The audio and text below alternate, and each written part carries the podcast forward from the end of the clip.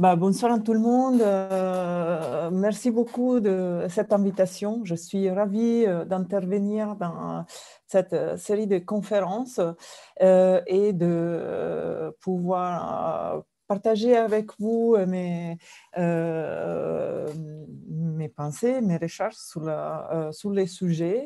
il s'agit d'un sujet dans lequel je suis assez engagée engagé professionnellement tant que euh, maître de conférences en économie, chercheuse en économie, et particulièrement en économie du, genre et de la famille, euh, et aussi institutionnellement comme euh, chargée d'égalité en femmes de CY et également coordinatrice d'un projet européen. qui, dont la finalité est exactement de, mettre en place un, plan d'action d'égalité à l'université de CY. je pense que peut-être mm, quelqu'un parmi vous a déjà participé à d'autres événements organisés dans le cadre de ce projet européen. Euh, donc, quand j'étais invitée euh, à cette conférence, euh, j'ai mm, bah, vu les sujets, j'ai choisi cette semaine ce n'est pas une surprise euh, que bon, je pensais à présenter, à parler de l'égalité homme-femme dans, dans, le, dans, le, marché du travail euh, pendant la semaine du 8 mars. Euh, mais en fait, pendant les mois de mars, les 8 mars, ce n'est pas la seule date euh, qu'on peut, soi-disant, connecter à l'égalité homme-femme. Euh, il y a une autre date qui est assez importante et que, euh, soi-disant, n'est pas si euh, euh, à célébrer peut-être comme le 8 mars, euh, pendant laquelle on célèbre la, euh, les droits que les femmes ont réussi à obtenir, etc. Euh, il y a aussi, comme je vous disais, une autre date qui est la journée internationale de l'égalité de la rémunération qui a lieu les, environ cette année, je pense que ça sera autour du 24-25 mars. Euh, l'année dernière, comme vous voyez, c'était euh, a, eu lieu le 25 mars. Euh, à quoi correspondent, donc ça c'est pour la France, mais dans le, je vous montrerai aussi pour les États-Unis, on reste environ sous les mêmes dates. pour qu'est-ce qu'on bah, qu'est-ce qu'on célèbre? Ce n'est pas exactement ça, ce n'est pas une célébration, mais quelle est la signification de cette date? Mais en fait, le 25 mars correspond à la date à laquelle euh, on peut dire que les femmes reçoivent les mêmes revenus euh, du travail annuel que les hommes ont reçu, euh, ont au 31 décembre de l'année précédente. Donc, pour la date qu'on voit, donc, euh, le 25 mars 2020, euh, les femmes ont euh, perçu un revenu de travail annuel qui correspondait à ce que les hommes ont reçu les 31, ont perçu au 31 décembre 2019. Donc voilà, pour arriver au même revenu de travail, ils ont dû travailler voyez, presque trois mois de plus. Et ça, c'est évidemment en général pour, en moyenne pour toutes les femmes. Euh, donc, c'est une autre date euh, dont on doit se rappeler. Donc, euh, on doit se rappeler du fait qu'il bah, existe il existe toujours aujourd'hui, encore aujourd'hui, un écart euh, entre la rémunération euh, des femmes et des hommes, un écart qui est significatif, qui, euh, ici, on a un chiffre qui est très général, qui, je dirais, aussi à prendre un petit peu avec dépenses, parce que c'est c'est une, moyenne euh, et il y a plein de, euh, considérations à faire sur ce chiffre, euh, dans le sens qu'on on, prend en considération tous les femmes, tous les hommes, n'importe quel type de contrat de travail, temps partiel, etc. donc, en fait, c'est bon, un chiffre très général c'est aussi un chiffre qui n'était pas en considération la partie de femmes qui ne travaillent pas, qui reste encore aussi un, gros dans la participation au marché du travail, on a aujourd'hui encore un gros écart entre les hommes et les femmes, euh, plus ou moins élevé selon les pays. Donc, euh, euh, pour vous dire qu'aujourd'hui, on a, euh, donc, il n'y a pas seulement les 8 mars qu'on on doit se rappeler dans ce mois-ci, mais il y a aussi une autre date qui est le 25 mars.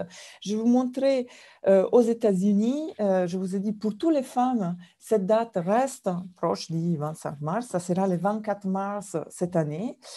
Après, vous voyez, si les États-Unis, pour les États-Unis, j'ai eu la possibilité de trouver aussi des données, des informations un peu plus détaillées.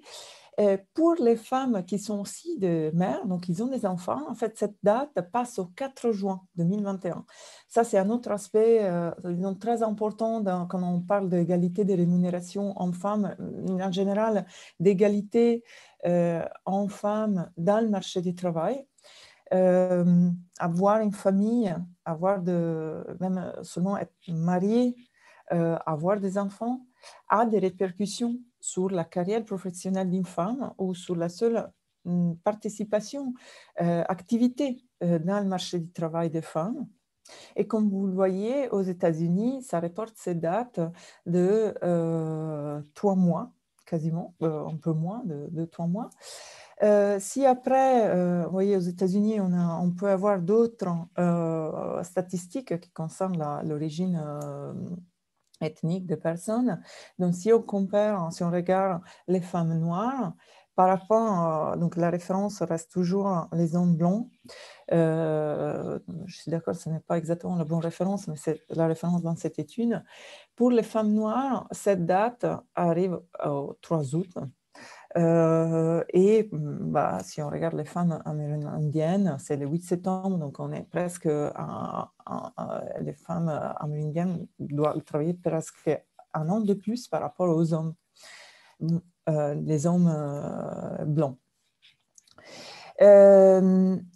Donc, ces dates sont, euh, pour moi, sont assez, euh, sont assez surprenantes, euh, sont indicateurs, indicatrices de, déjà de plusieurs problèmes, de plusieurs éléments on nous donne, si vous voulez, plusieurs indices sur ce qui est derrière l'inégalité en femmes sur le marché du travail.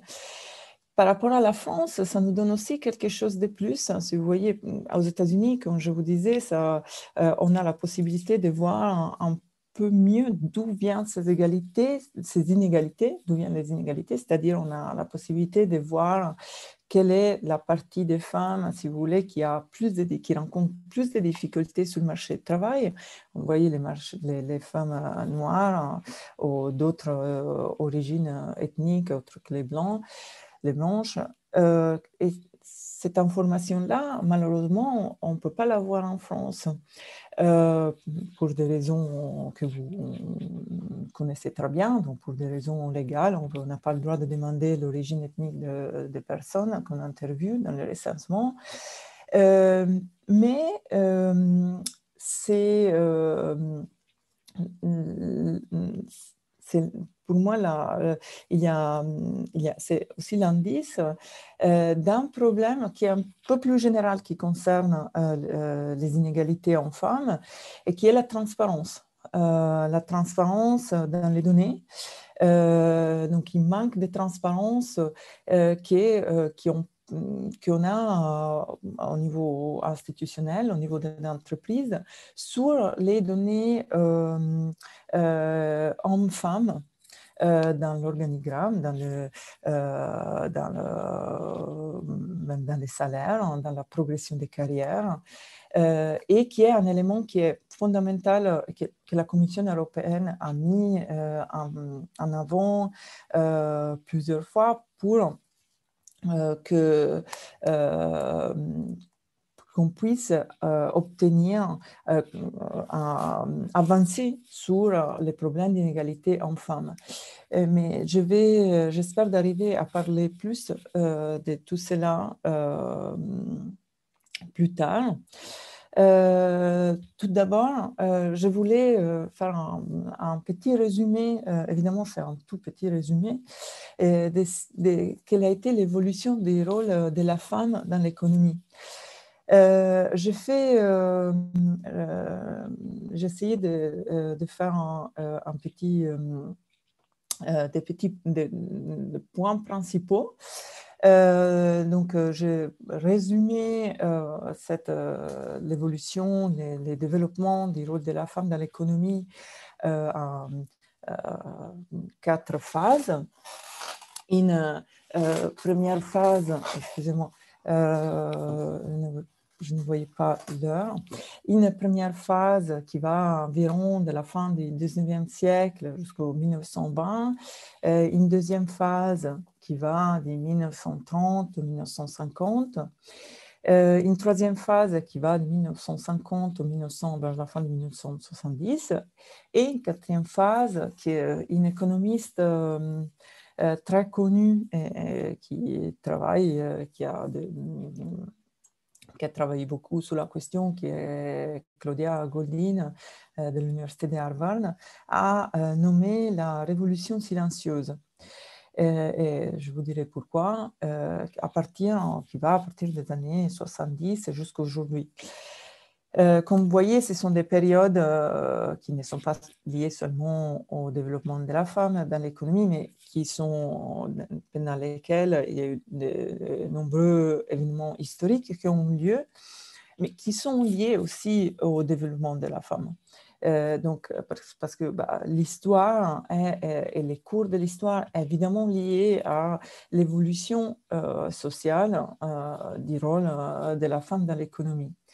ces quatre phases, donc, je dois dire, sont correspond un peu plus peut-être à ce qui est l'évolution de la, femme dans l'économie américaine que dans l'économie française. Mais euh, je vais, euh, donc pour, euh, pour la, en général, pour, la femme française, pour les femmes françaises, pour les femmes européennes, il y a un petit décalage. Euh, par exemple, euh, donc pour commencer, pour la, pendant la phase 1, euh, la première phase est la, phase qui nous rappelle du mouvement de suffragettes. Donc ici, je pris quelques euh, photos euh, qui nous rappellent euh, les manifestations des femmes qui demandaient de pouvoir, pouvoir voter. Et j'ai aussi marqué quelques dates. Donc, aux États-Unis, ce mouvement a commencé vers la fin des années 1800. Et les premiers pays qui, qui a admis le suffrage universel pour les hommes et les femmes a été la Nouvelle-Zélande en 1893. Euh, vous voyez, il y a déjà, vous savez très bien, bah, aujourd'hui, euh, la, Nouvelle-Zélande a un, président qui est une femme. Euh, les présidents qui probablement a le mieux géré la crise du Covid avec la, présidente d'Allemagne et euh, Madame Merkel. Et euh, donc, c'est là pour dire que euh, il y a donc les cours de l'histoire en répercussion sur les normes sociales d'un pays et des normes sociales qui peuvent donner lieu à des, euh, des évidences qui persistent au cours du temps. Euh, ensuite, on a l'Australie, euh, le Royaume-Uni en 1918, les États-Unis en 1920 et ben, en France en 1944. Donc, c'est pour cette raison-là que tout à l'heure, j'ai dit que la France était un peu décalée par rapport aux autres pays on a une euh, deuxième phase euh, qui va à la fin des années 20 jusqu'aux années 1950, jusqu'aux années 50. Et donc, bah, vous savez très bien à quelle phase on parle. on fait référence, bah, évidemment, à la première, à la deuxième,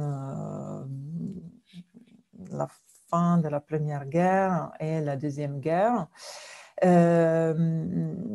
Pourquoi ces années ont été importantes pour les femmes? Bah parce que ce sont les années pendant lesquelles euh, les femmes ont commencé à avoir un rôle dans le marché du travail, un rôle actif dans le marché du travail. Vous voyez, euh, aux États-Unis, on a l'affiche qui dit euh, Do the job he left behind. Or, aux États-Unis, cette entrée dans le marché du travail a eu lieu plutôt pendant la Deuxième Guerre mondiale, pour les raisons qu'on sait. Il y a eu plus d'hommes qui, à cause du fait que les hommes voilà, sont partis à la guerre, euh, quelque chose qu'on n'avait pas vu pendant la Première Guerre mondiale. Euh, par contre, en Europe, en France aussi, euh, cet engagement des femmes dans le marché du travail a déjà commencé pendant la Première Guerre mondiale. Euh, et, là, vous avez une affiche qui, fait référence à la, euh, France, euh, aux femmes françaises. Vous voyez qu'ils ont pris, bah, qui ont pris le rôle des, hommes dans l'agriculture, dans l'industrie mécanique, mais qui en même temps continuent à s'occuper des enfants. Et ça a été un moment euh, très important parce que les femmes ont commencé à, euh, réinterpréter leur rôle euh, dans la famille et à voir qu'il bah, y avait aussi un rôle pour elles-mêmes dans le marché du travail. Il y a une étude qui est, hum, qui est intéressante, sympa en économie, par des économistes qui sont qui se trouvent aux États-Unis, qui ont regardé euh, quelle est la, qu'ils ont étudié la probabilité euh, des femmes mariées à des hommes euh, aujourd'hui qui ont eu leur mère qui a qui a travaillé pendant ces années-là euh, et ils ont trouvé qu'effectivement, les hommes qui ont une mères qui ont participé au marché du travail, qui ont travaillé dans le marché du travail, avaient une euh, probabilité plus élevée d'être mariés avec des femmes qui euh, elles-mêmes participent au marché du travail. donc, en fait, l'effet d'avoir à être les, voilà, les premières à parmi les premiers à participer au marché du travail dans la société, a eu des effets euh, culturels, des effets euh, sociaux, a commencé à faire changer l'idée, euh, pas seulement parmi les femmes, qu'il était possible de participer, d'avoir un rôle dans le marché du travail, mais clairement aux hommes aussi ont montré aux hommes que les femmes aussi pouvaient euh, contribuer euh, au, euh, au, revenu familial en participant au marché du travail. Et parce que ça, c'est un aspect, je trouve, très important dans toutes ces discussions sur les inégalités hommes-femmes. Oui, il y a il faut changer, les changements sont à faire du côté des femmes, mais il faut aussi euh, comprendre que si les hommes ne participent pas à ces changements, euh, on n'aura pas de changement euh, en général. Donc, il faut que, les, que les changements de, règles, de normes sociales ne viennent pas seulement, soit fait, il, faut qu'il y ait une prise de conscience de, la part de la société en général pas seulement des, euh, des femmes, mais également de la part des hommes, peut-être surtout de la part des hommes. Euh, et là, ça a été vraiment une, période dans laquelle cette prise de conscience a commencé à avoir lieu. Et ça a eu des répercussions, comme je dis, dans le, dans le temps. Euh, à la fin, euh, donc à partir des années 50, euh, on peut dire qu'il y a eu une deuxième vague féministe euh, que bah, je pense que on commence à connaître aussi grâce à l'expérience peut-être de certains de nos parents ou certains de vous-même aussi qui sont dans l'audience. Euh, et euh, qui a eu euh, évidemment une répercussion très importante sur ce qu'on célèbre par exemple aujourd'hui pendant la journée du 8 mars. ce sont des années mm, vraiment fondamentales d'un changement, encore une fois, un changement culturel parce que on a eu la, euh, l'introduction d'un plan pays des droits au divorce. on a eu l'introduction de, la, de, méthodes contraceptives pour les femmes, qui donc a donné un certain contrôle aux femmes dans leurs décisions de participer au marché du travail, évidemment la, décision de maternité et donc les droits à, l'avortement. Et euh, tous ces changements légaux, euh, médicaux, ont évidemment eu en effet une répercussion sur le marché, sur le marché du travail, sur la participation du marché du travail des femmes. Euh, d'un point de vue économique, il y a aussi eu un changement industriel très important, euh, notamment lié à la, on peut peut-être se rappeler, euh, je n'ai pas mis les photos, mais l'introduction des électroménagers dans plein de ménages, surtout aux États-Unis. peut-être quelques années plus tardivement en Europe aussi et qui a donc euh, eu un impact important sur euh, l'emploi du temps des femmes. Euh, on sait malheureusement encore aujourd'hui, les tâches ménagères, ce sont surtout les femmes qui prennent la, charge plus importante des tâches ménagères. Euh, et euh, c'était évidemment un fait également pendant ces années-là. Mais l'introduction de, euh, des, électroménagers a, donc cette évolution technologique, a eu un effet important dans la participation au marché du travail des femmes avec également aussi la réduction de, des charges de, des services de, la réduction des coûts euh, euh, des services de garde d'enfants. Euh, donc, comme vous voyez, il y a une liste des, faits, des changements légaux, sociaux, médicaux, etc., qui ont été très importants euh, qui ont lieu euh, pendant ces années et qui ont eu des répercussions sur les, et des effets sur euh, la participation des femmes au marché, du travail, qui on observe encore aujourd'hui. Et finalement, on arrive à ce qui est la révolution, ce qu'on appelle cette dernière phase dans laquelle on est encore, on se trouve encore, hum, qui est la révolution, qui, comme je dis, cet économiste euh, très connu, euh, Claudia Goldin, appelle la révolution silencieuse, et qui est une, phase dans laquelle bah, les, bah, les femmes, pas seulement ont compris d'avoir un... Bah, elles avaient déjà compris à ce moment-là d'avoir un rôle sur le marché du travail, mais d'avoir plus que ça. Euh, de pouvoir d'arriver à avoir euh, un rôle dans l'entreprise dans laquelle elle travaillait, en l'apportant dans un, rôle de leader dans l'entreprise dans laquelle elle travaillait, qu'elle pouvait avoir une carrière dans l'entreprise dans laquelle elle travaillait.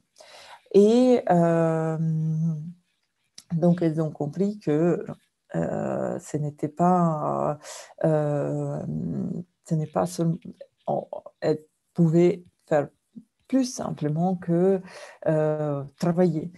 Euh, et euh, donc, voilà, il y a eu vraiment une prise de conscience et on continue à avoir une prise de conscience importante au niveau, au niveau de la carrière. Parce que bah, malheureusement, parce que malheureusement, aujourd'hui, encore un, écart important qui, reste, qui persiste, n'est pas seulement l'écart de salaire, l'écart de participation au marché du travail, mais aussi l'écart en termes de proportion des femmes qui, a accès, qui ont accès aux positions euh, des, euh, très élevées dans l'organigramme des entreprises. Euh, mais je vous parlerai de ça aussi, euh, j'espère, euh, plus tard. donc, voilà, pendant des années, à partir des années 70 jusqu'à aujourd'hui, il y a eu l'émergence d'un nouveau rôle économique pour les femmes. sont devenues actifs dans la négociation des ménages, dans le marché du travail, même si leur, euh, même s'il euh, il y a des études psychologiques, mais en économie aussi, qui démontrent que malheureusement, on n'est pas on n'est pas des, on, on n'est pas des assez bons négociateurs que les hommes. Et ça joue, euh, c'est un problème dans la négociation des salaires, par exemple, ou dans la négociation des tâches au travail. Euh, donc, on est euh, plus averse au risque par rapport aux hommes et aussi on est moins amène à négocier avec, avec des hommes. Euh, sont plus actifs aussi dans la, dans ménage, dans, les décisions des ménages et dans les décisions de participer au marché de travail au sein des ménages avec les partenaires. Donc, euh, il y a un rôle actif et surtout à ces, ces périodes-là, il commence à y avoir un rôle actif des, des, femmes, pas seulement dans le marché du travail, mais aussi au sein du ménage. les deux sont évidemment liés parce qu'une une indépendance économique euh, comporte aussi une augmentation de, euh, de l'indépendance au niveau des ménages. On a des études qui démontrent aussi, par exemple, que euh, bah, la baisse de l'écart salarial ou la, euh, entre les hommes et les femmes a contribué aussi à la baisse de la violence, des violences domestiques. Euh, parce qu'en ayant une, indépendance euh, économique, donne à avoir une, indépendance économique donne le, pouvoir des femmes de partir dans un foyer domestique dans lequel on est violenté. Euh, et les femmes ont aussi compris pendant ces années-là que l'éducation, donc les niveaux d'éducation scolaire, les, les diplômes étaient euh, fondamentaux pour évoluer dans le marché du travail. Euh, et cette révolution a eu lieu, euh, bien sûr, dans les ménages, donc dans le mariage, mais même avant, même avant le mariage. et sur ça, donc, je veux partir avec quelque chose qui est, disons, positif pour les femmes, mais pour les femmes, euh, pas, pas, si positif pour les hommes. Euh, donc, euh, comme je vous disais, il y a une prise de conscience des femmes sur le fait que l'éducation est importante. Donc, pour arriver à être, avoir une carrière euh, dans le marché du travail, il faut euh, commencer par en ayant des diplômes. Et vous voyez ici, euh, les, je vous montre les ratios entre les nombres de femmes et des hommes qui ont un diplôme supérieur. Et l'année ici de référence est 2018. vous voyez que pour plein de pays, on a dépassé les 100%. Donc, dans plein de pays, on a que les femmes sont plus éduquées, ont des diplômes supérieurs plus de femmes ont des diplômes supérieurs que les hommes. Euh, on voit que, par exemple, bah, pour la France, euh, c'était le cas déjà avant les années 90. Pour d'autres pays, euh, ce n'est pas le cas. Bon, je prends par exemple l'Italie, c'est bien rattrapé.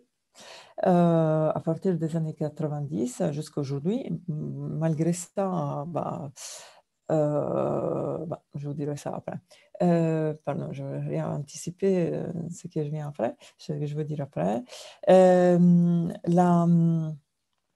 pour l'Espagne, c'est la même chose. L'Espagne, c'est aussi, donc les femmes espagnoles ont aussi rattrapé et dépassé les hommes à, partir des années 90. Pour la Grèce également. Bah, en fait, pour l'Allemagne, ce n'est toujours pas le cas. On n'est pas loin, mais ça reste, on reste un peu il reste quand même un écart à des faveurs des, femmes euh, ou à faveur des hommes. Euh, or, je vous disais, euh, ce qui est la chose qui est la plus étonnante dans ces graphiques, c'est bah, évidemment que c'est très intéressant de voir comment les femmes se sont rattrapées au niveau de l'éducation supérieure. Mais c'est aussi de voir que euh, malheureusement, dans les pays où les femmes sont beaucoup plus éduquées que les hommes, comme l'Italie, euh, l'Espagne, la Grèce, euh, ce sont des pays dans lesquels les écarts dans le marché du travail restent encore très élevés. L'écart de participation, notamment, l'écart des heures travaillées entre les hommes et les femmes reste encore très, euh, très important à euh, faveur des hommes. Euh, pour la France, voilà, la France, disons, en France, on a les écarts salariaux n'ont toujours pas euh, euh, était, euh, existe toujours. Mais par exemple, en termes de participation au marché du travail des femmes et des mères en particulier, la France a toujours eu un a, toujours été un des bons exemples, toujours dans les dernières 30 années, a toujours été un bon exemple par rapport à d'autres pays. Euh, européennes, particulièrement euh, les pays du, sud, de l'Europe. Mais euh, bon, on peut, faire encore mieux en termes de participation au marché du travail des femmes si on pense à la Norvège, par exemple, où les écarts de salaire, les écarts de participation au marché, du travail des femmes sont les plus faibles en, Europe. Oh, il y a quand même un petit point noir euh, dans tout cela, euh, c'est-à-dire que euh, bah, les femmes, oui, sont aujourd'hui arrivent à avoir des niveaux d'éducation au moins autant plus élevés que les hommes, mais il y a encore un écart au niveau de euh, choix euh, des nombres de femmes euh, dans les sciences par rapport aux hommes. ici, bah, je, vous je, vous montre quelques chiffres qui concernent les prix Nobel. Je sais ce n'est pas représentatif de... Bah, en quelque façon représentatif, mais ce n'est pas évidemment les plus, euh, chiffre la plus représentative pour euh, indiquer que les femmes ne participent pas, ne, sont, ne choisissent pas euh, nécessairement les, sciences autant encore, les sciences autant que, autant que les hommes. mais vous voyez, en termes de prix Nobel, on a que de 1900 en, au 2020, on a eu que 57 femmes qui ont perçu, euh, qui ont obtenu euh, les prix Nobel contre les 873 euh, hommes. encore une fois, la, France a bien représenté. mais voilà, les, les femmes dans les sciences ça représente encore aujourd'hui euh, un, point dans lequel, euh, euh, sur lequel les universités, les lycées, les collèges travaillent, notamment l'université Sergi travaille, CY travaille avec l'association Elle Bouge qui s'occupe justement de encourager les euh, les lycéennes euh, dans les domaines de, euh, des sciences. Et il y aura aussi un événement à ce sujet très bientôt à CY. donc, on est aussi actif dans ces sujets. Or, comme je vous ai dit, bah, les femmes n'ont rien à se reprocher d'un point de vue scolaire. donc, on, est, on fait aussi bien que les hommes, même plus, en termes d'attente de, de diplôme. Euh, mais euh, oui, je, trouvais cette couverture de l'économiste euh, très intéressante. Mais on a en moyenne en Europe, on a atteint les 50% de femmes qui participent, au marché du travail qu'en 2010. donc, oui, de, et cette, mais vous voyez, pour, euh, on, a dit, pour plein de pays, euh, bah, euh, les, les, femmes ont été au moins assez éduquées que les hommes depuis plus longtemps. donc, il reste, je vous ai déjà dit plusieurs fois depuis le début de cette, de cette conférence, il reste toujours il reste un problème dans le marché, plusieurs problèmes dans le marché du travail quand on pense aux égalités hommes-femmes. Et euh, vous voyez ici, euh, je vous montre, euh, donc dans, la, couverture précédente de, l'économiste, parlait de la participation au marché du travail des femmes. Donc quand on parle de participation, on considère tout le pourcentage des femmes qui participent, qu'ils soient au chômage ou pas, mais qui sont donc actifs, là, dans le marché du travail. Euh, ici, on parle des femmes qui, ont un emploi. Donc, on parle, euh, on regarde dans ces graphiques la, euh, les ratios entre les taux d'emploi des femmes et les, taux d'emploi des hommes. Et on voit que ben, on n'est toujours pas on n'a toujours pas atteint les 100%. On est, pour certains pays, on est assez loin de cela. Comme je disais, la France fait encore, encore un, assez bon exemple en Europe. Euh, L'Italie euh, et la Grèce, vous voyez, euh, ne le sont toujours pas. Surtout, ici, je vous montre des statistiques très générales, mais si on commence à regarder plus en spécifique, par exemple, les, les, les données sur les femmes mariées, ou les femmes mariées avec des enfants, les femmes euh, avec, simplement avec des enfants en bas âge, alors la situation là euh, se dégrade encore plus. Pas nécessairement pour la France, euh, pour plusieurs raisons, j'espère d'avoir le temps de parler, mais pour les pays de l'Europe du Sud comme l'Italie, la Grèce, l'Espagne, euh, dans lesquels euh, voilà, les, services de garde d'enfants euh, et d'autres problèmes restent encore très importants pour centraux, pour résoudre les inégalités des femmes dans le marché du travail. Et ici, je vous montre des, des, données, des résultats d'une étude d'un économiste euh, français, Camille Landais, qui a à la London School of Economics, euh, avec d'autres co-auteurs, qui a euh, étudié pour différents pays, mais ici, je vous montre les résultats pour les économies, pour des pays de l'Europe du Nord, qui, comme je vous ai dit, sont vraiment les, jouent les très bons exemples en termes de participation au marché du travail des femmes, en termes des écarts salariales des femmes par rapport aux autres pays de l'Europe. Mais même dans ces pays-là, on, remarque que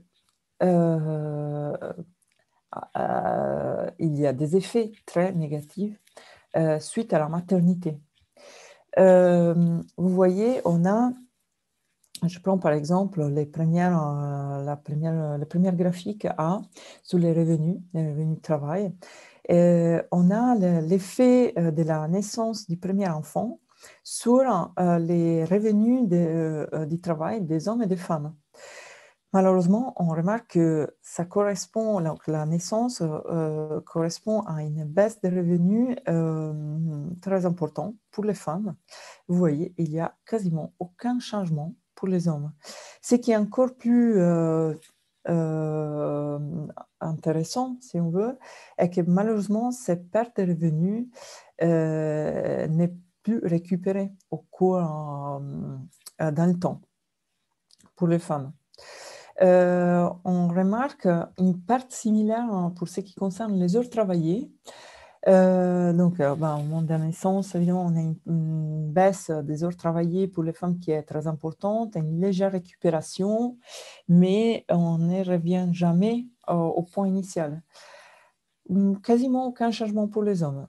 les participations, donc l'effet d'être actif dans le marché du travail, au chômage ou pas, euh, vous voyez, à la naissance, on a, des femmes qui euh, sortent du marché du travail, qui, donc, qui ne sont plus actives, qui ne recherchent plus un travail. Euh, et bah, malheureusement, ces femmes restent au dehors. donc il y a une certaine persistance. une fois qu'on sort, on reste au dehors du marché du travail. Aucun changement pour les hommes. Bah, si on a les salaires, euh, pour les salaires, euh, on a encore, pour les salaires horaires, on a, que, on a une perte pour les femmes, même qui se dégrade. Quasi aucun changement pour les hommes. Euh, je veux faire remarquer que bah, les, toutes ces pertes en termes de revenus et des salaires bah, ont des répercussions aussi sur les retraites.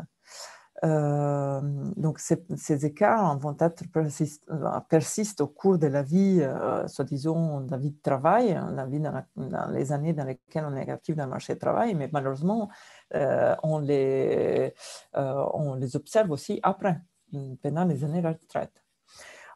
ici, on montre que la, je voulais vous montrer euh, ces graphiques qui montrent la corrélation entre euh, les, euh, donc ces pertes de, sur le du long terme des revenus du travail et la, la pourcentage en général des hommes et des femmes dans la société qui ont répondu à ces questions qui est, qui est demandée dans une, une euh, dans la euh, European Value Survey euh, et qui, cette question demande si les femmes qui ont des enfants qui ont qui n'ont pas encore l'âge d'aller à l'école ou qui sont à l'école devraient rester à la maison plutôt qu'aller travailler. Bah, vous voyez que malheureusement, encore en 2019, euh, on a que euh, presque 30% de la population des États-Unis dit que c'est effectivement le cas, c'est-à-dire que les femmes qui ont des petits-enfants, des enfants en bas âge devraient rester à la maison. Euh, en Angleterre aussi, euh, le pourcentage est même plus que élevé. En Allemagne, le pourcentage est beaucoup, beaucoup plus élevé, est positivement corrélé avec la perte de, revenus euh, qui ont subi, que les femmes subissent à la maternité. Euh, donc, on voit que, bah, ici, il n'y a pas vraiment une causalité, mais on voit qu'il y a un, lien entre les normes sociales et ce qu'on observe sur le marché du travail. Et bah, je, je, pourrais vous montrer d'autres statistiques, malheureusement, on n'a pas d'autres corrélations de ce genre, mais malheureusement, on n'a pas le temps.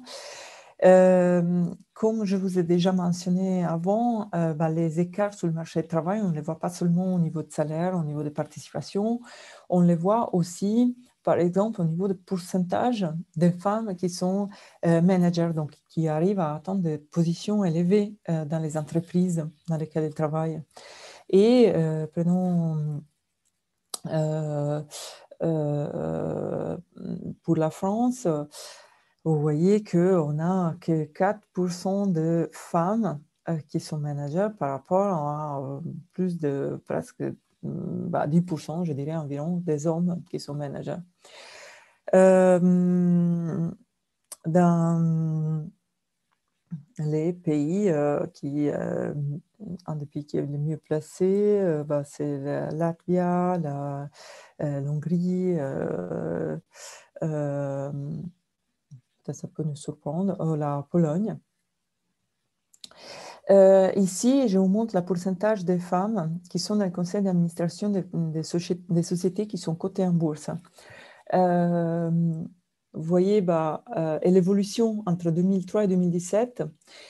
Or, vous voyez, pour, par exemple, je prends l'Italie et la France, bah, vous voyez, l'évolution est surprenante, mais ça ne vient pas d'un changement d'une prise de conscience qui a eu lieu ben, en fait, ça vient d'un changement légal, hein, donc de l'introduction des quotas euh, du nombre de femmes qui doit être euh, dans le conseil d'administration de ces grandes sociétés. Or, il y a eu ce qu'on peut se demander, euh, bon, ben, quel est l'effet d'avoir plus de femmes dans les conseils d'administration par rapport à ce qu'on avait avant ben, les résultats scientifiques euh, ne sont pas unanimes, ne font pas l'unanimité dans ces, euh, dans ces sujets. on voit qu'il il y a des, des, effets positifs, évidemment, dans le, pas évidemment, mais on, on, observe des effets positifs sur, au niveau de, euh, euh, du nombre de femmes qui attendent des positions plus élevées dans l'entreprise, dans ces sociétés, quand il y a plus de femmes dans les conseils d'administration. Donc, une ouverture, si vous voulez, au rôle des femmes dans l'entreprise. Euh, on ne voit pas nécessairement pour tous les pays des effets positifs dans, la, dans les performances. Euh, aux États-Unis, il y a une étude récente qui montre euh, que pour les sociétés qui sont cotées en bourse, l'effet d'avoir une plus de femmes dans les conseils d'administration a des effets positifs effectivement sur, le, euh, les résultats, sur les performances de, euh, de, ces sociétés. Mais voilà, on n'a pas des évidences si nettes euh, pour l'Europe. Mais d'autre côté, on n'observe pas nécessairement non plus des effets négatifs. Donc ça, c'est aussi un résultat. donc avoir des femmes dans le conseil, plus de femmes dans le conseil d'administration, bah, ça ne rend pas les choses qu'avant. Euh, on n'est pas. Euh, on ne parle pas beaucoup pour ne rien dire, comme euh, quelqu'un au Japon a dit récemment.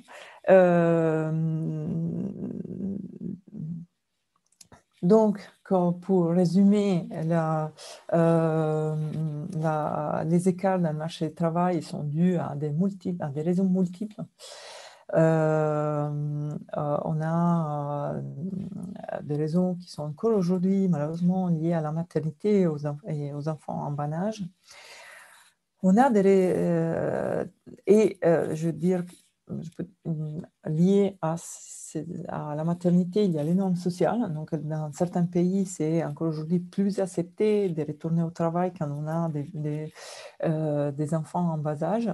Ça peut sembler bizarre d'être en 2021 et encore à parler de ça, mais malheureusement, c'est toujours le cas. Et surtout, euh, malheureusement, plus on va vers le sud, de l'Europe, plus c'est le cas.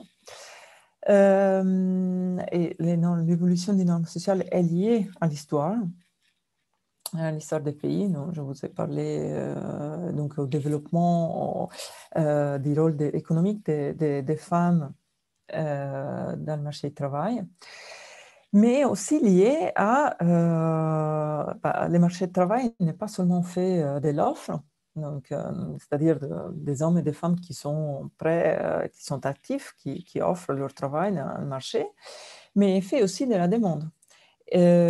donc, c'est que ce qu'on observe dans le marché de travail est les résultats de la demande et de l'offre. Donc, et les résultats de euh, ce qui est la demande des entrepreneurs, des entreprises et euh, de l'offre euh, de, des femmes et des hommes qui sont prêts à participer au marché du travail.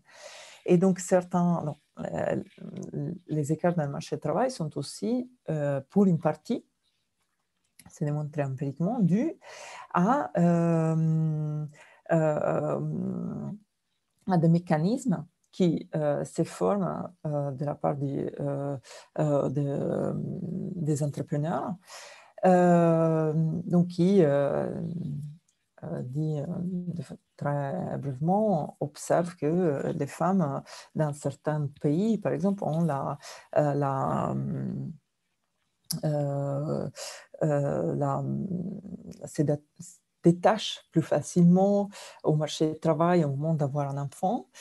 Et donc, cela euh, entraîne un cycle, si vous voulez. Donc, l'effet euh, de savoir d'avoir, une femme qui va peut-être avoir un enfant euh, déclenche dans les entrepreneurs, dans le côté de la demande, euh, un certain de choix euh, qui concerne euh, la, les rôles, la carrière de la femme même dans l'entreprise.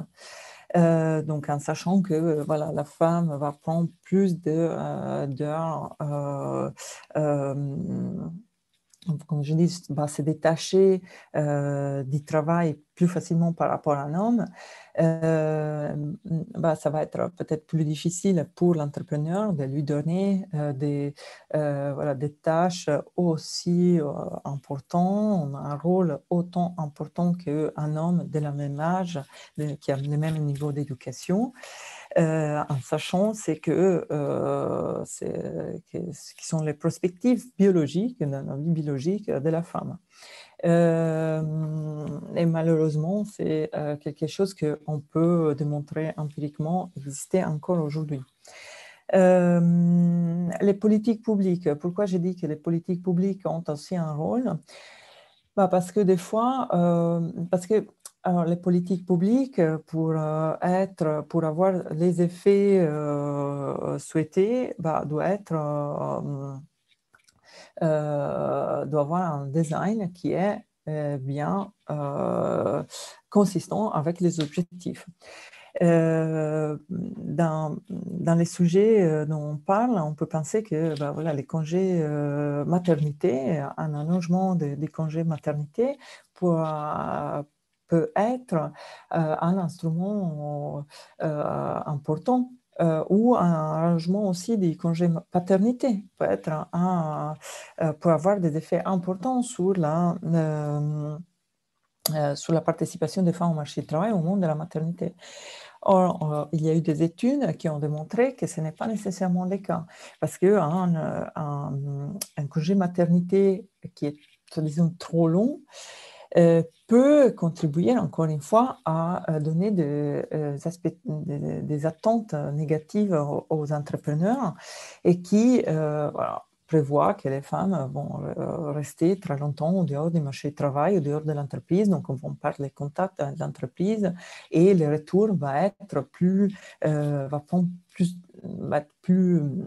inefficace, disons, que pour les hommes.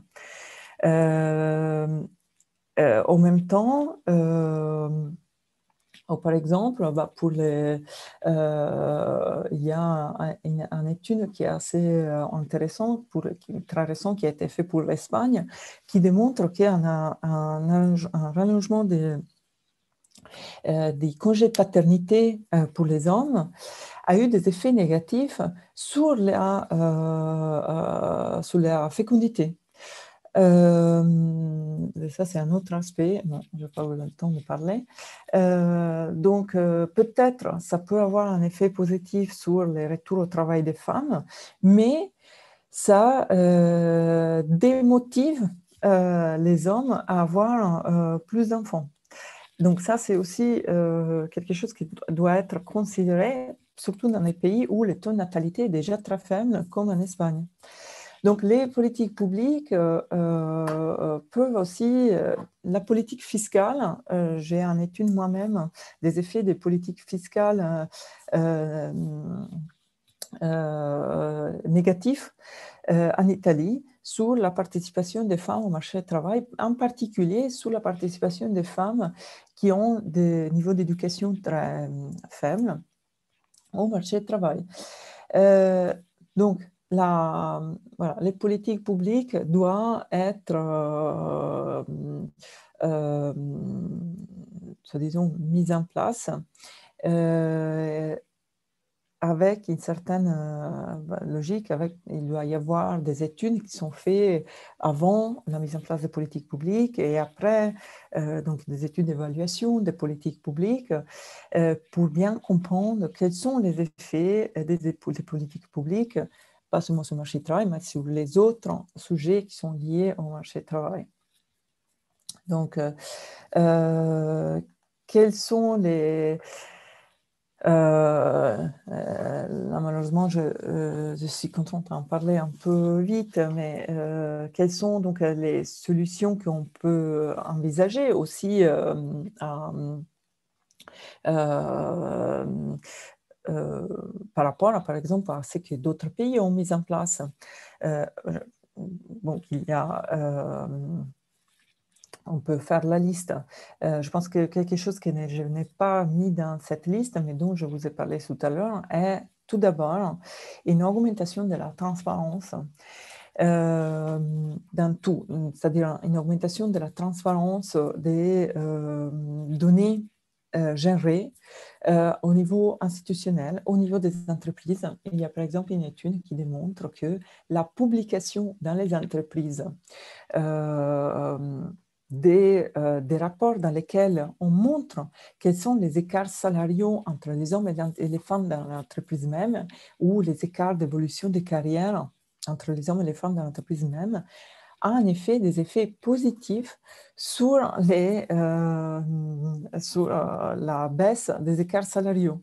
Parce que peut-être les femmes euh, se rendent compte de la situation dans laquelle elles se trouvent et elles commencent à négocier différemment leur salaire, leur avancement de carrière, etc. Donc là, euh, la transparence euh, est un outil qui est fondamental, pas seulement dans, les entreprises, mais aussi dans les, bah, administrations publiques.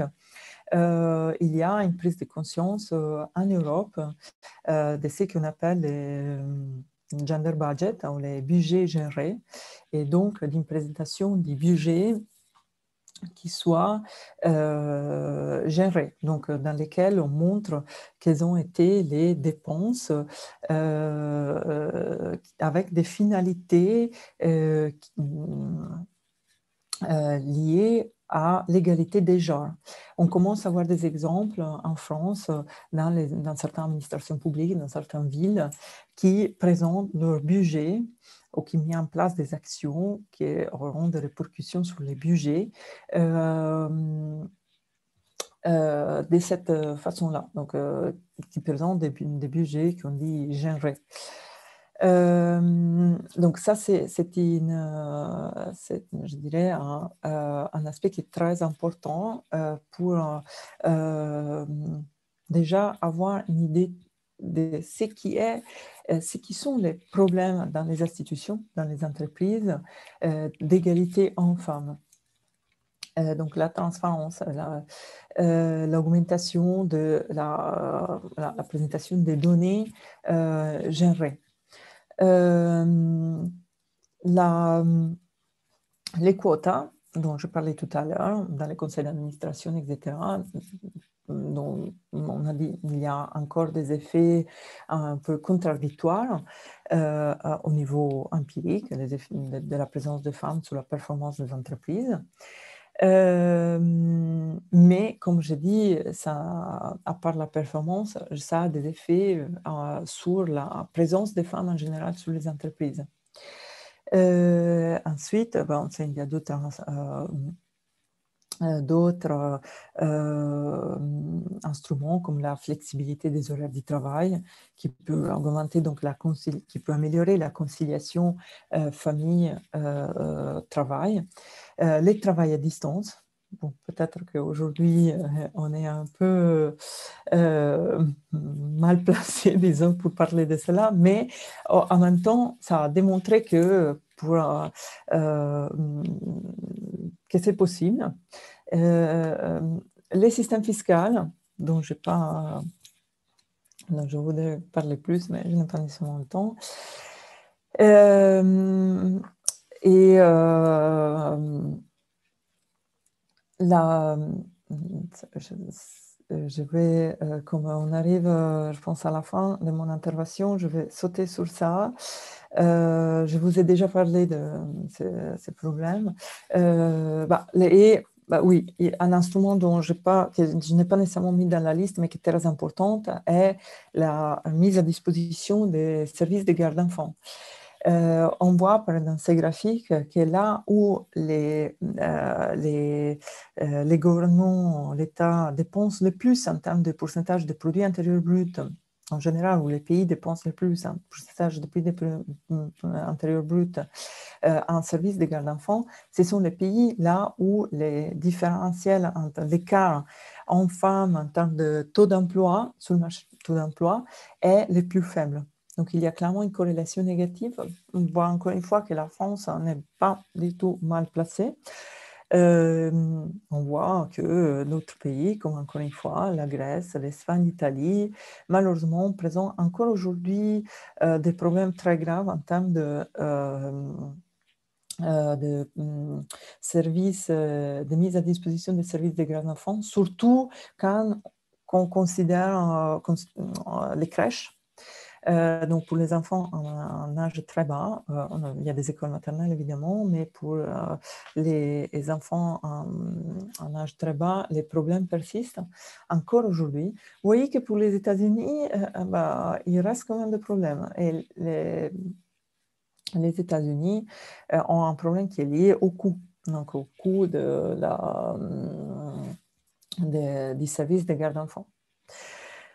Donc, pour, euh, conclure, euh, euh, vous avez vu, les, ce sujet est très ample. j'ai eu vraiment des difficultés à, décider de quoi vous parler. Il y a aujourd'hui, malheureusement, on traverse cette période de crise économique grave, la plus grave depuis la Première Guerre mondiale. Et euh, malheureusement, euh, euh, cette crise a contribué à augmenter les différences sur les marchés de travail entre les hommes et les femmes. quelques économistes parlent de ce qu'on appelle la she session. normalement, c'est récession. Et, pourquoi? Parce que cette récession a eu un impact négatif surtout sur euh, les femmes à cause de, des types de secteurs qui ont été les plus impactés et de la fermeture des écoles, et ça, qui ont été les plus impactés par euh, la crise économique. à différence de la crise de 2009, qui a été plutôt une crise qui a, et en général des récessions, euh, dans lesquelles, dans les récessions, normalement, on a une euh, que ce sont, les hommes à souffrir le plus en termes de variation des heures dans le marché du travail. Malheureusement, euh, cette dernière crise, ça a été une crise qui a, été, euh, qui a attaqué, si vous voulez, surtout des secteurs dans lesquels plus de femmes que d'hommes sont employés. Donc, il y avait aussi aurait eu aussi toute cette partie qui dont j'aurais voulu parler, mais je n'ai pas eu le temps. Euh, peut-être à une autre conférence. Euh, et euh, donc, pour résumer, pour conclure, l'Europe reste quand même un, un laboratoire d'analyse très important parce que on a même si on, est un million de pays, mais on a des pays qui, ont, euh, qui sont très différents en termes de, même des normes sociales l'un de l'autre, qui ont des pratiques euh, en termes de politique familiale assez différentes l'un de l'autre. Et, donc, un pays peut être un, exemple pour un autre pays. Euh, et peut permettre d'étudier euh, les effets d'une politique familiale particulière par rapport à un autre.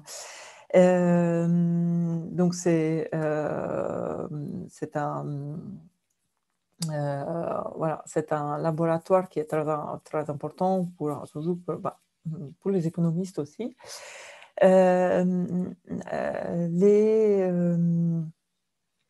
euh, voilà, euh, les différences entre les pays européens liées à les normes sociales l'organisation familiale, la culture offrent l'opportunité d'explorer tous ces rôles.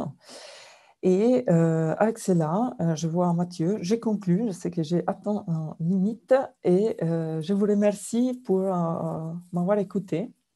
Et voilà, ici j'ai quelques références. Eh bien, merci mille fois, Stéphania Marcassa, pour cette présentation très complète.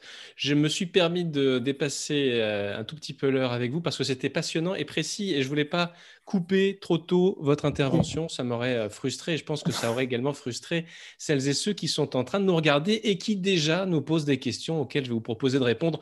J'en ai plein, moi aussi, des questions, mais l'idée c'est de prendre celles des gens qui nous, regardent. Euh, euh, d'abord, je vais vous proposer, Madame Marcassa, de bien vous, de, départager votre, votre PowerPoint pour qu'on puisse vous voir. C'est quand même mieux. Voilà. Merci beaucoup encore une fois de votre participation. Euh, on m'indique qu'il y a des petits soucis de réseau, euh, donc euh, j'espère qu'on n'aura pas de problème. si d'aventure, mesdames et messieurs, ça devait nous arriver, Madame Marcassa reste en ligne et, bien sûr, vous pouvez continuer à dialoguer avec elle. Et voilà. bon, donc n'hésitez pas à poser vos questions, à partager avec elle vos interrogations sur ce sujet. Vous l'avez compris, euh, aux causes multifactorielles, avec plein de sujets euh, qui sont inclus dans ce sujet. Hein. quand on commence à parler d'égalité professionnelle homme-femme, femme-homme, euh, eh bien, on, aborde toute une série. Vous avez parlé de normes sociales, vous avez parlé d'histoire, vous avez parlé d'économie, vous avez parlé de plein de choses qui montrent à quel point ce sujet est complexe hein, au sens premier de ce terme. Il mêle un certain nombre de sujets en lui-même. Voilà. Euh, alors d'abord, pour ce qui concerne euh, la France, euh, moi j'avais tout de suite une question parce que vous avez... alors j'avais une question d'abord sur, pardon, vous avez commencé votre exposé, votre intervention en parlant de différentes journées internationale qui existait. Bien sûr, la, journée internationale de l'égalité des droits des femmes, hein, euh, qu'on a fêté, le, 8 mars, la journée internationale de l'égalité euh, de la rémunération. Hein, avec laquelle vous avez commencé. Il y a d'autres euh, événements qui, qui ressemblent à, à, ces initiatives. Ma question est toute simple. Est-ce que, de votre point de vue, la multiplicité de ces journées, la multiplicité de ces événements euh, conduit à disperser le message, mais au sens où il se diviserait, pas au sens où il créerait de la synergie? Est-ce que finalement, on ne se fait pas un petit peu de compétition à soi-même lorsqu'on est euh, voilà, euh, à partir dans toutes ces directions Est-ce que pour marquer le coup, pour faire avancer la cause des femmes de façon peut-être plus frontale et plus, directe, il ne faudrait pas un événement euh, qui euh, euh, charrie toutes les préoccupations qui, sont celles des, femmes aujourd'hui? Question de néophyte pur que je suis. Écoutez, j'ai réfléchi moi-même à cette question, en fait, quand je, quand préparais les, les, les transparentes pour la présentation. Et alors, je, vais peut-être donner une réponse que je ne sais pas s'il va plaire à tout le monde, on va voir les réactions. Je me disais que c'est euh, bah, très bien d'avoir une journée qu'on célèbre, mais euh, si euh, on n'avait pas, s'il n'y avait pas d'inégalité en femmes, donc si on, pourrait, si les femmes mm, pouvaient avoir les mêmes opportunités dans le marché du travail des hommes et euh, si euh, on avait toujours eu les droits de voter, euh, etc., on n'aurait on aurait rien, on on pas de date. Et peut-être ça serait mieux. Et aujourd'hui, on se retrouve qu'au contraire, on a, comme, bah, vous l'avez dit, comme, comme euh, je, dis pendant ma, discussion, euh, euh, ces problèmes hein, liés à plein de facteurs. Pas, on ne peut pas trouver une raison à l'existence des inégalités. et donc, bah, je suis plutôt portée à l'autre extrême. Je pense qu'on doit en parler beaucoup plus. et bah, un peu je pense que c'est ce qu'on voit surtout dans les dernières années. Peut-être qu'il y a certains sont même un peu ennuyés là. De... on parle vraiment beaucoup. Euh, il n'y a pas un sujet, euh, les Golden Globes, ou quelque chose de ce genre, dont on ne parle pas d'inégalité. Hmm. Euh, mais c'est peut-être, à mon avis, c'est probablement comme ça qu'on va réussir à faire bouger les esprits. Hmm. Si on, voilà, on a eu des Black Lives Matter, ça, euh, ça a effectivement, ça a finalement fait bouger les esprits. Hmm. Euh, ça, ça, a mis des problèmes en face euh, des gens. qui, bah, Y a-t-il des pays, Madame Arcassa, qui en Europe, hein, je parle d'Europe parce que euh, sinon, là, ça serait trop vaste peut-être comme sujet. Mais y a-t-il des pays qui, en Europe, euh, ont des communautés, euh, des associations de, femmes qui sont plus efficaces, plus en avance que d'autres s'agissant de la façon dont elles font avancer les droits des femmes en matière d'égalité professionnelle? Vous citiez par exemple des pays comme la Grèce ou comme l'Italie qui malheureusement n'ont pas des bons chiffres sur cette question-là. Euh, est-ce que c'est corrélé à une éventuelle euh, faible mobilisation euh, des femmes en, Grèce et en, Italie? Qu'est-ce qu'on peut dire là-dessus? Bah, je, moi, je peux parler surtout, bah, bah, pour ce que je connais au niveau économique, mais aussi dans mon expérience de chargé de mission et dans mon, projet, dans mon travail dans ces projets européens je peux dire, et aussi dans d'autres projets de l'université Sergi, euh, je peux dire qu'effectivement, on, on, remarque un engagement un peu plus fort pour les pays euh, anglo-saxons. Euh, ça, a, toujours été le cas. Donc, hmm. Sur la question du droit de vote, par exemple, ils ont été historiquement en avant. Exactement, mais aussi, vous voyez, comme la présence de cellules d'éveil euh, euh, contre les violences, euh, association d'étudiants qui mm, se bat pour l'égalité ou pour, contre les violences, les discriminations, etc. Je dois dire qu'effectivement, il y a les pays de l'Europe du Nord qui sont plus développés par rapport aux autres pays. Mais je dois dire aussi que, si je peux, un dernier point, euh, j'ai été aussi euh, très agréablement surprise par le fait qu'il y a une, grande plus d'écoution en Espagne, par exemple, euh, ou en Italie. L'Italie a, par exemple, eu un ministre de paris opportunité avant, avant la France. Euh, donc, les, euh, ça, ça bouge. Bah, c'est une bonne nouvelle. Exactement. Ouais. Alors, je voudrais qu'on prenne des questions du chat, si vous en êtes d'accord, Madame euh, Marcassa. Si vous nous rejoignez d'ailleurs, hein, euh, je ne l'ai pas dit, euh, si vous êtes en train de rejoindre ce live, vous êtes bien en train de regarder un nouvel épisode, j'allais dire, une nouvelle édition du cycle de conférences Université ouverte organisé par CY Sergi Paris Université. Je suis Mathieu Rouault, journaliste scientifique à Grand Labo, et donc j'anime, vous le voyez, cet événement. On est avec Stéphania Marcassa, chargée de mission égalité femmes-hommes et maître de conférences en économie à CY Sergi par Université. On vient de l'entendre hein, sur cette question euh, de l'égalité euh, femmes-hommes dans le monde du travail. Posez-nous vos questions. Euh, voilà, il n'y a pas de mauvaises questions. On prend toutes les questions et je commence par celle-ci qui s'inscrit dans la continuité de ce qu'on vient d'évoquer sur la perspective historique et les différences géographiques d'implication sur ces sujets en Europe. comment se fait-il qu'en France, le droit de vote ait été accordé si tard aux femmes. Alors, vous avez évoqué très très rapidement cette question au tout début de votre intervention, hein, quand vous avez parlé des, grands mouvements de, la lutte euh, pour les droits des femmes. Euh, qu'est-ce qui fait qu'effectivement, euh, demande Ourville dans le chat, il y a eu un décalage par, rapport à ce qui s'est passé, comme je le disais un instant, en Angleterre? C'est culturel peut-être d'abord? Oui, à mon avis, c'est euh, culturel, c'est aussi euh, dû à bah, l'engagement différent des pays dans le moment historique par rapport à d'autres pays. même aux États-Unis, cette, date est arrivée avant la France, mais les États-Unis n'étaient pas, notamment dans la Première Guerre mondiale, n'étaient pas engagés de la même façon que, que la France.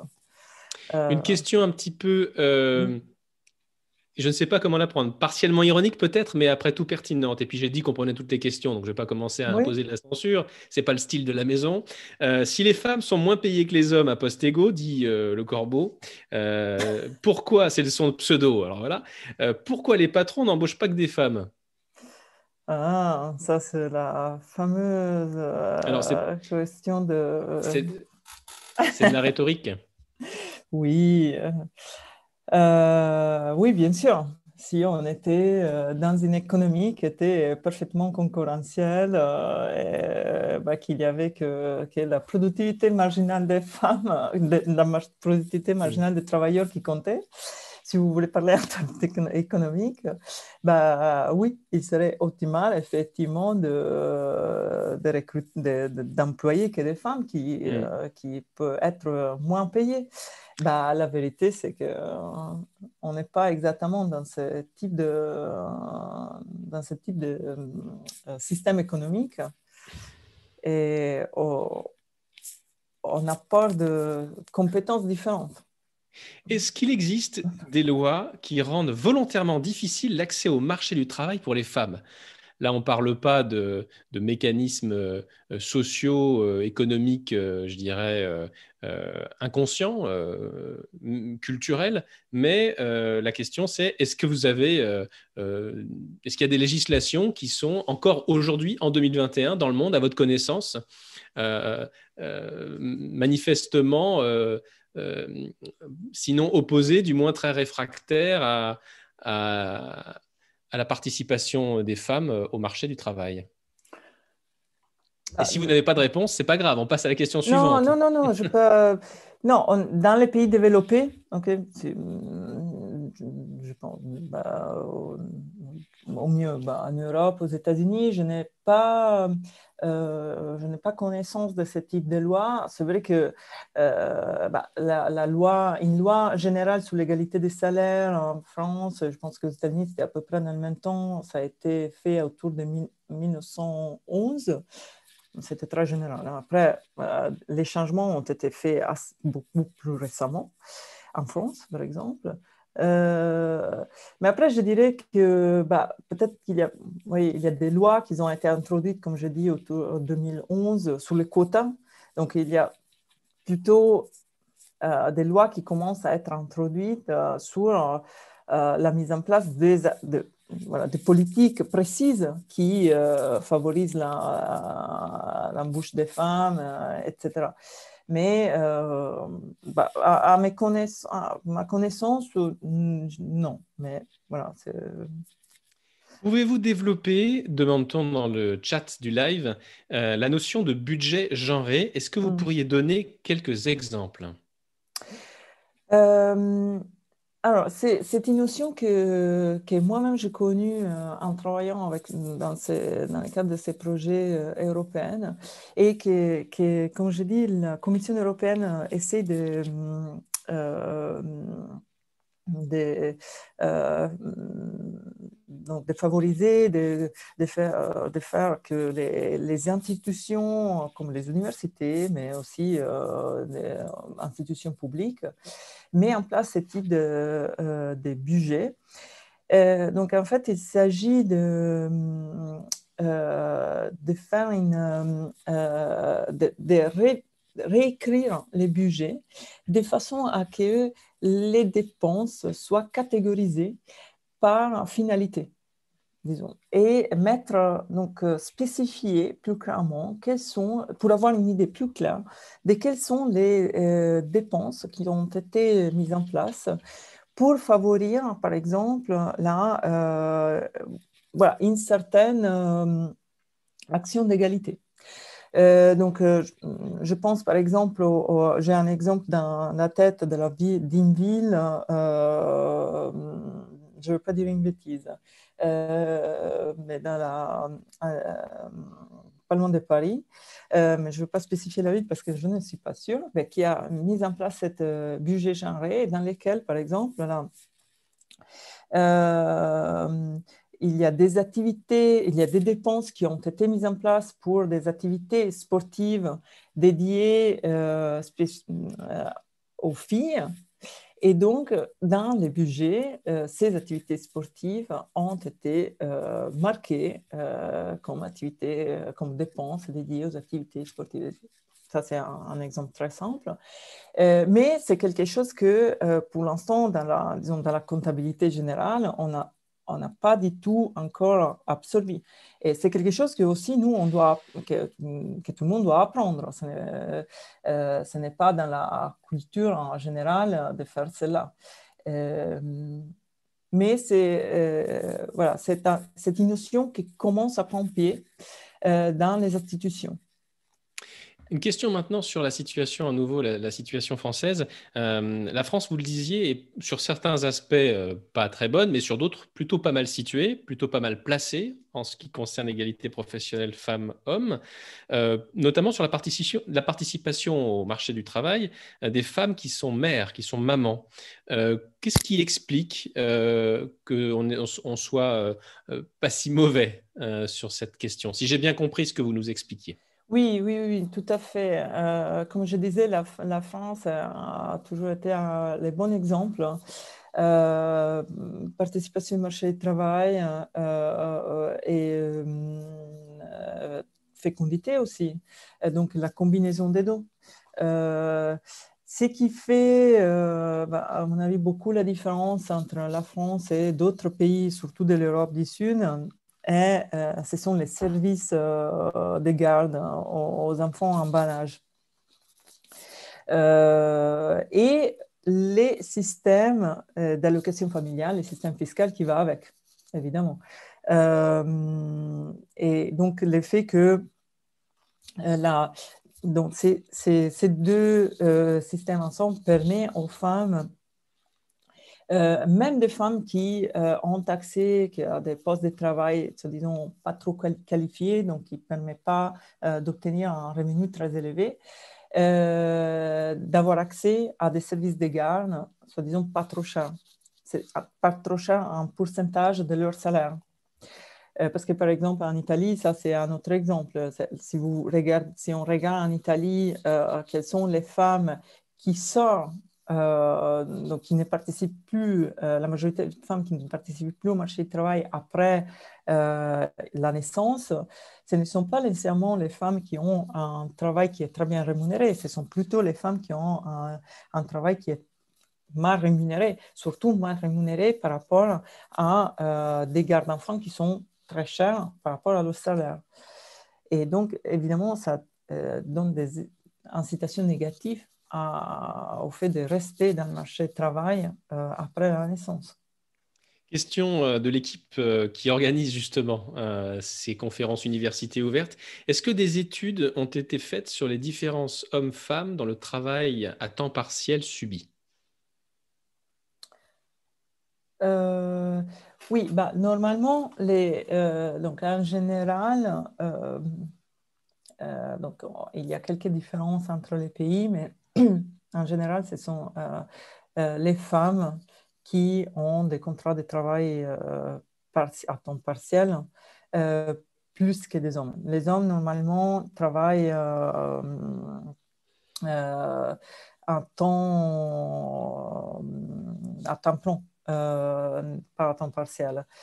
et ça, c'est un autre, je dirais,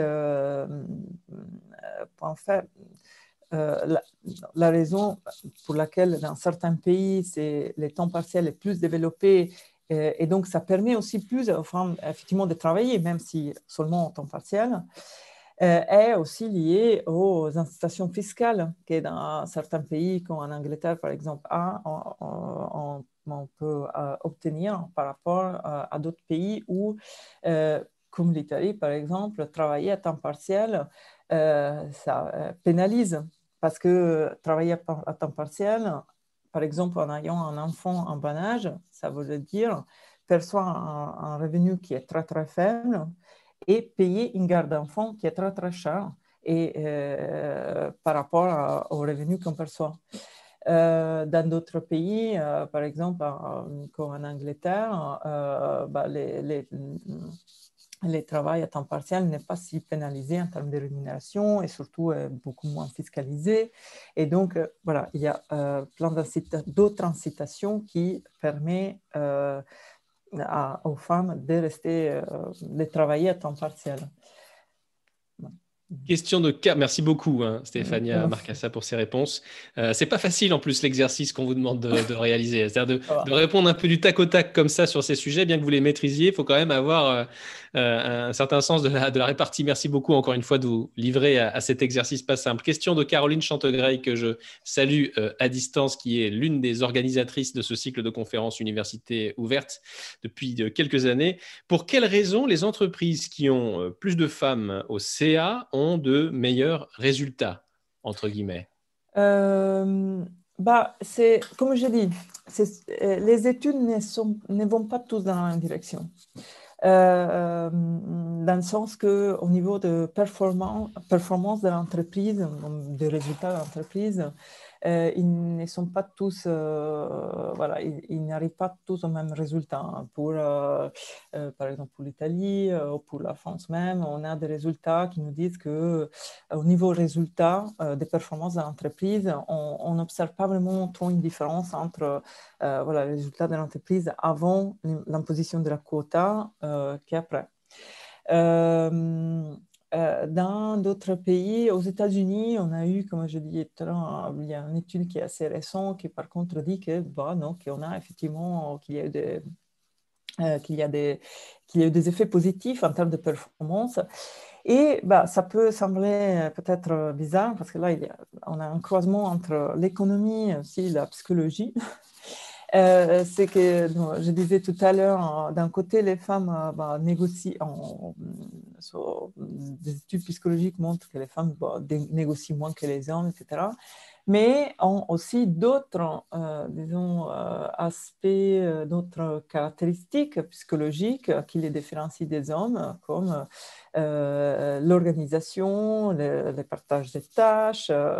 donc, dans en fait, dans, excusez-moi, excusez-moi, Stéphania, je, vous interromps, mais est-ce que c'est pas une explication déjà extrêmement genrée, j'allais dire sexiste, le fait de dire que les femmes sont plutôt organisées comme ça, machin non? Euh, bah Moi, je trouve pas. Euh, Parce qu'on parle d'égalité. Euh, évidemment, évidemment, on parle en moyenne. En moyenne, je ne dis pas que toutes les femmes sont comme ça. Et, il n'y a pas d'hommes qui sont comme hmm. ça. Mais on est. c'est la psychologie, ce sont les ouais, ouais, Et même en économie expérimentale, en l'économie expérimentale, qui démontre qu'on euh, a des attitudes euh, différentes euh, en moyenne. entre les il y a des attitudes différentes entre les hommes et les femmes. Hmm. Mais est-ce que justement, en, donnant une crédibilité scientifique et psychologique à ces différences de, de, comportement dans la sphère du travail entre femmes et hommes, on n'accrédite pas justement indirectement, involontairement, une, distinction dans la manière de traiter ces hommes et ces femmes au travail. Est-ce que quand on commence à dire les, les femmes sont plutôt comme ça au travail, on ne donne pas de l'eau au moulin à celles et ceux, plutôt ceux, qui justement diraient, bah voyez, ils ne travaillent pas de la même façon, il est normal de les traiter différemment? Euh... Ah, votre question est un peu... un peu dure un peu dur. Euh, vous avez le droit à un joker dans chaque université ouverte, il y a le droit à un joker. non, non, non, non, pas dur, mais euh, alors, moi, je veux, euh, je veux vous donner mon, mon, point de vue. Donc, et aussi euh, euh, mon point de vue dans le sens que, euh, de mon point de vue, ce n'est pas. Alors, ce n'est, ces différences ne sont, pas nécessairement connectées au genre, sont connectées aux personnes. on est biologiquement différents. Et peut-être la biologie même nous fait développer des aspects psychologiques différents. Or, cela ne veut pas dire que à parité de travail, à parité de niveau d'éducation, à parité d'âge, à parité d'expérience, à parité de nombre d'enfants, à parité de tout, euh, on doit être traité différemment. Euh, euh, moi, je pense que je suis même différente d'une autre femme je je ne je peux pas me comparer, euh, je, n'ai pas la même psychologie qu'une autre femme. Et, mais euh, voilà, les études psychologiques montrent qu'il y a une certaine tendance dans, les, dans la des caractéristiques communes dans la psychologie des femmes et dans la psychologie des hommes. On peut être en accord, on peut être en désaccord, euh, c'est ce qui est démontré. Euh, comme tout dans les études, on peut avoir des opinions. Euh, ce que vous voulez dire, c'est que indépendamment de ce qu'on sait de la psychologie éventuellement en moyenne des femmes et des hommes, ça ne justifie en rien des traitements discriminants des, des, des oui. femmes. Exactement. Si, je résume, euh, si j'ai bien compris. Euh, je, voudrais vous poser une question qui arrive dans le chat, Stéphania Marcassa. Les écarts de salaire femmes-hommes sont-ils plus importants selon la classe sociale? Est-ce que, par exemple, les classes défavorisées ont des écarts de salaire plus grands que les classes aisées? Alors, euh, quand on parle des statistiques des écarts de salaire, je trouve que c'est toujours un peu délicat. parce que l'écart de salaire, euh, et, euh, j'essaie de, le dire un peu au début quand je présentais la date du 24 mars, mais je ne voulais pas passer trop de temps non plus, euh, parce que, voilà, à mon avis, l'écart de salaire, il faut, quand, on, quand, on, compare quelque chose, c'est quelque chose que peut-être je dis tout le temps à mes étudiants, mais quand on compare quelque chose, il faut toujours comparer quelque chose qui est comparable. Il faut utiliser, soi-disant, il faut avoir la même unité de mesure. C'est, euh, on ne peut, euh, bien sûr, on peut prendre une femme qui fait, qui travaille dans une entreprise de services ménagers, qui fait des ménages dans les maisons, et la comparer à un CEO et dire ah bah l'écart salarial entre les hommes et les femmes est énorme. Bon, ce n'est pas exactement, Mm, oui, bien sûr, mais les deux, choses, les deux figures ne sont pas exactement comparables.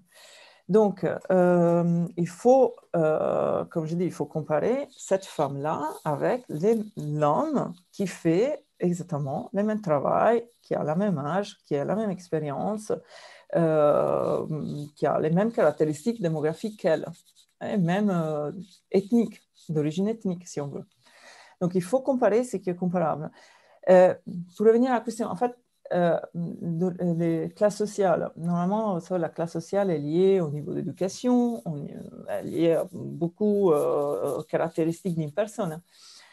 Alors, en fait, là, on sait que plus les, en général, plus les, on, fait la comparaison entre des personnes qui, ont, qui travaillent euh, les écarts salariaux dans des professions euh, qui, mm, qui sont, disons, pas trop euh, qualifiées, donc qui ne demandent pas un niveau d'études très élevé, etc., plus les écarts salariaux sont faibles.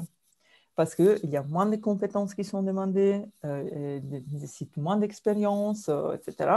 Et donc, voilà, quand on fait la comparaison entre des, personnes qui travaillent dans font des travaux qui sont assez euh, monotones, etc., répétitifs, etc., euh, qui demandent un, niveau d'études qui est assez faible. Dans ces cas-là, on remarque que les, en fait, les, donc, probablement ces personnes viennent d'un, peut-être d'une classe sociale plus faible, plus bas, simplement parce que bah, on sait qu'il y a des corrélations entre les classes sociales et les niveaux d'éducation, etc. Dans ces cas-là, en fait, les, écarts sont plus faibles. Mais plus on, augmente en termes de position dans l'entreprise, niveau d'éducation, etc., à parité de tous ces éléments qui sont ce qu'on en, économie on dit euh, mesurables, euh, plus les écarts salariaux augmentent. Euh, donc, je dirais que si on fait une corrélation entre donc, le niveau d'éducation, voilà, le type de travail, etc., et la classe sociale, ça je dis, bah, on fait une corrélation, on pourrait peut-être dire que ce n'est pas nécessairement, ce n'est pas nécessairement le cas. Je voudrais qu'on parle de femmes de science. C'est un peu ma marotte. Suis journaliste scientifique à Grand Labo. Tout est dans le titre. C'est pas un hasard. Je m'intéresse beaucoup donc à la situation euh, des, minorités en sciences et euh, ce que vous avez dit sur la, situation des, des, femmes scientifiques en France est intéressant. Il y a un décalage, si je comprends bien ce que vous nous avez expliqué, entre la situation globalement allez, je le dis comme ça, pas si mal que ça, euh, des femmes dans le secteur professionnel en France, une représentation correcte par rapport à d'autres pays, mais ça se gâte, euh, ça se gâte beaucoup même en ce qui concerne les métiers euh, scientifiques. le nombre de femmes dans les sciences reste en deçà de la tendance globale en, France. Pourquoi, d'après vous? Là encore, j'imagine que les raisons sont très nombreuses, mais tendanciellement, c'est quoi? C'est culturel, c'est parce qu'on on, on ne sait pas les faire évoluer professionnellement à l'université et, au CNRS et à l'INSERM, etc., et dans les organismes de recherche. Euh, c'est une question, ou alors c'est une question de vivier. Les jeunes femmes ne sont pas suffisamment incitées à euh, s'orienter vers des carrières scientifiques. Euh, est-ce qu'il y a d'autres facteurs? Comment vous évaluez ça? Comment est-ce qu'on explique ça dans un pays comme la France aujourd'hui? Bah, euh, c'est euh, malheureusement, heureusement, je, ne sais pas, ce n'est pas, ce n'est pas une, ce ne sont pas des chiffres qui caractérisent que la France. Euh, seulement, ce sont des chiffres qui sont assez communs dans les pays en Europe, aux États-Unis. en fait, quand on regarde les statistiques, on s'aperçoit que ce n'est pas un problème qui commence à l'université, par exemple. Hein. Ce n'est pas qu'à l'université, on voit qu'il y a les mêmes nombres de, filles euh, qui sont en mathématiques ou en ingénierie, surtout. L'ingénierie, c'est encore plus problématique en mathématiques, en fait, euh, que, que, des garçons. En fait, il y a, les problèmes viennent déjà avant, donc bien déjà au lycée. Euh, il y a quelque chose qui se déclenche au moment du choix de, euh, au, lycée euh, pour les sciences. En en, même, temps, on pourrait dire que, bon, là j'ouvre une parenthèse, il y a quelque chose aussi pour les, pour les garçons qui ne choisissent pas autant de lettres que les femmes, que les, filles. Mais euh, on parle un peu moins de ça. Mais euh, si on regarde par exemple à CY, dont je regardais les données, ben, on a un peu le même problème, disons, symétrique. Pourquoi les garçons ne vont pas en lettres? Euh, Et mais bon, apparemment, ça, ça intéresse un peu moins ce sujet-là. C'est plutôt euh, pourquoi les, les, les, filles ne, vont pas en sciences. Bah, vous allez peut-être euh, euh, peut sourire, mais vous savez, en fait, il y, a de, il y a encore une fois, il y a de, euh, des, des, expériences en économie, mais qui sont liées aussi aux attitudes euh, des, filles par rapport aux, aux, ambiances compétitives. Donc, les, les, filles sont vraiment moins compétitives en général que les garçons. Euh, ne travaillent pas bien dans des ambiances qui sont dans des environnements qui sont très compétitifs. Euh, et ce n'est pas un, complètement clair encore, mais euh, il y a, euh, il y a, on a, il y a plusieurs choses. Donc il y a, les, euh, il y a ces faits que ne contribuent pas à, au fait de, de, voilà, de choisir des, des matières qui pourraient les mettre en jeu euh, plus que euh, d'autres, euh, d'autres matières. Et aujourd'hui, on est encore dans, il y a aussi beaucoup de, je pense, de ce qu'on appelle le peer effect, c'est-à-dire l'effet de, des copains, des propres amis. Donc, euh, l'effet d'observer ce que les propres copines, copains font, l'effet de voir que ben, on n'a pas trop de copines qui, vont, qui décident d'aller faire l'ingénierie. Donc, on, s'attend, on sait qu'on va arriver dans une classe où il y a euh, quasi que des garçons. Donc, on est déjà on est démotivé de, de, faire cela. Euh, peut-être pour les garçons, c'est la même chose en lettres. Euh, donc, à mon avis, le travail qui est à faire est, avant l'université, vraiment, peut-être déjà quand les filles, sont, les filles et les garçons sont tout petits, euh, les essayer de les engager de la même façon dans, euh, dans la mathématique ou dans les sciences, euh, en les motivant de la même façon. Hmm. Après, c'est toujours le problème de, à force de remonter à la source, on revient au point de départ, quoi. Et il faut peut-être aussi que chacun prenne ses responsabilités à l'échelon où il se trouve. Mais je ferme la parenthèse. On fera peut-être une conférence spécifique sur la situation des places, de, la place des femmes dans, la, Il y a beaucoup de développements qui ont été faits sur ça parce qu'on a montré que, par exemple, il y a le prix Nobel euh, Ekman qui a démontré que c'est que euh, la façon avec laquelle on interagit avec les enfants à 23 ans a un effet très important sur euh, les, même sur l'évolution de la carrière de, de la personne. Euh, donc, euh, je pense que, et là, on arrive vraiment à la source. donc, peut-être que c'est vraiment à partir des premières années de vie qu'on doit commencer à à discuter des sciences, etc. Au filles. Bon, il, y a du, il, y a du, pain sur la planche, hein, j'ai l'impression. si vous nous rejoignez, mesdames et messieurs, les 20h46, on s'arrête dans un quart d'heure. Vous avez encore largement le temps de poser des questions, de partager des commentaires et de demander euh, à Stéphania Marcassa de nous faire profiter euh, de son expertise de ces sujets pour éclairer nos lanternes. J'aimerais évoquer, quant à moi, deux sujets euh, avant qu'on se quitte. D'abord, sur, vous avez rapidement évoqué cette question, mais je trouve qu'elle est très intéressante, euh, celui du congé maternité. Euh, vous évoquiez, si j'ai bien saisi, des effets pervers au congé maternité qui pourraient être longs, trop longs.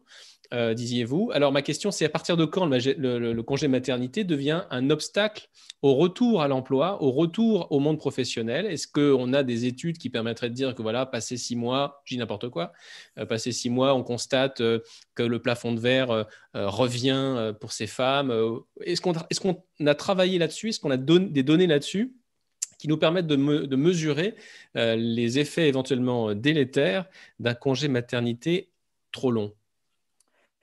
Oui, euh, on a, on a des études qui ont été faites pour euh, bah, plusieurs pays européens. qui ont fait par des économistes italiens, en fait, il y a quelques années. C'est pas, les études dont j'ai connaissance là, pour, en ce moment, ce ne sont pas des études très, très récentes, mais ça donne quand même déjà une idée. Et en fait, euh, ben, on voit que, euh, comme je disais, en général, prolonger trop euh, les congés maternité, ça peut avoir des, effets qui sont un peu, soi-disant, contradictoires. Donc, quand je parle de très long, ben, je parle de en semaine. Euh, bah, vous avez de, des pays dans lesquels, dans lesquels vous, vous pouvez arriver même à, parce que, 150 semaines de congés maternité euh, protégés. Mm, euh, après, ce n'est pas nécessairement de congés maternité euh, euh, euh, mais dans lesquels, disons, le, travail est garanti, dans lesquels le travail est garanti.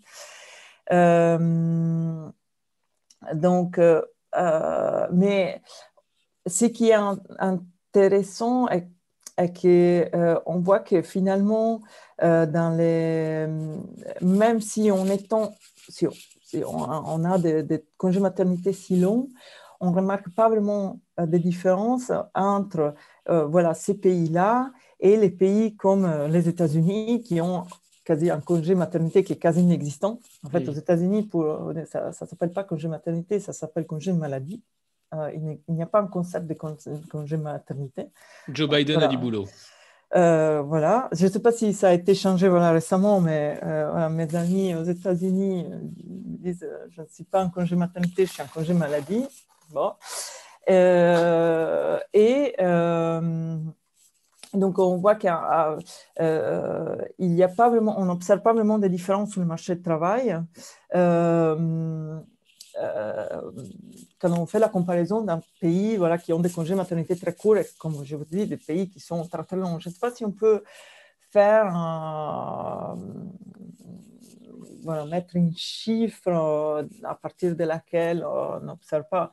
Hmm. Je pense que ce qui est, euh, genre, semaine, je pense que ce qui est, ce qui est un, un important est que euh, ce qu'il faudrait tenir en considération est le fait qu'il y a les congés paternité, par contre, sont quasi inexistants. Euh, en France, on l'a prolongé récemment, euh, donc c'est une bonne nouvelle.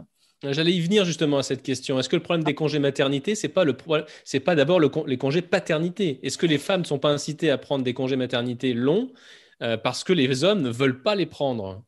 Oui, euh, mais euh, bah déjà, vous savez, dans plein de pays, euh, bah, les, congés paternité sont négligeables. On va vraiment quelques jours.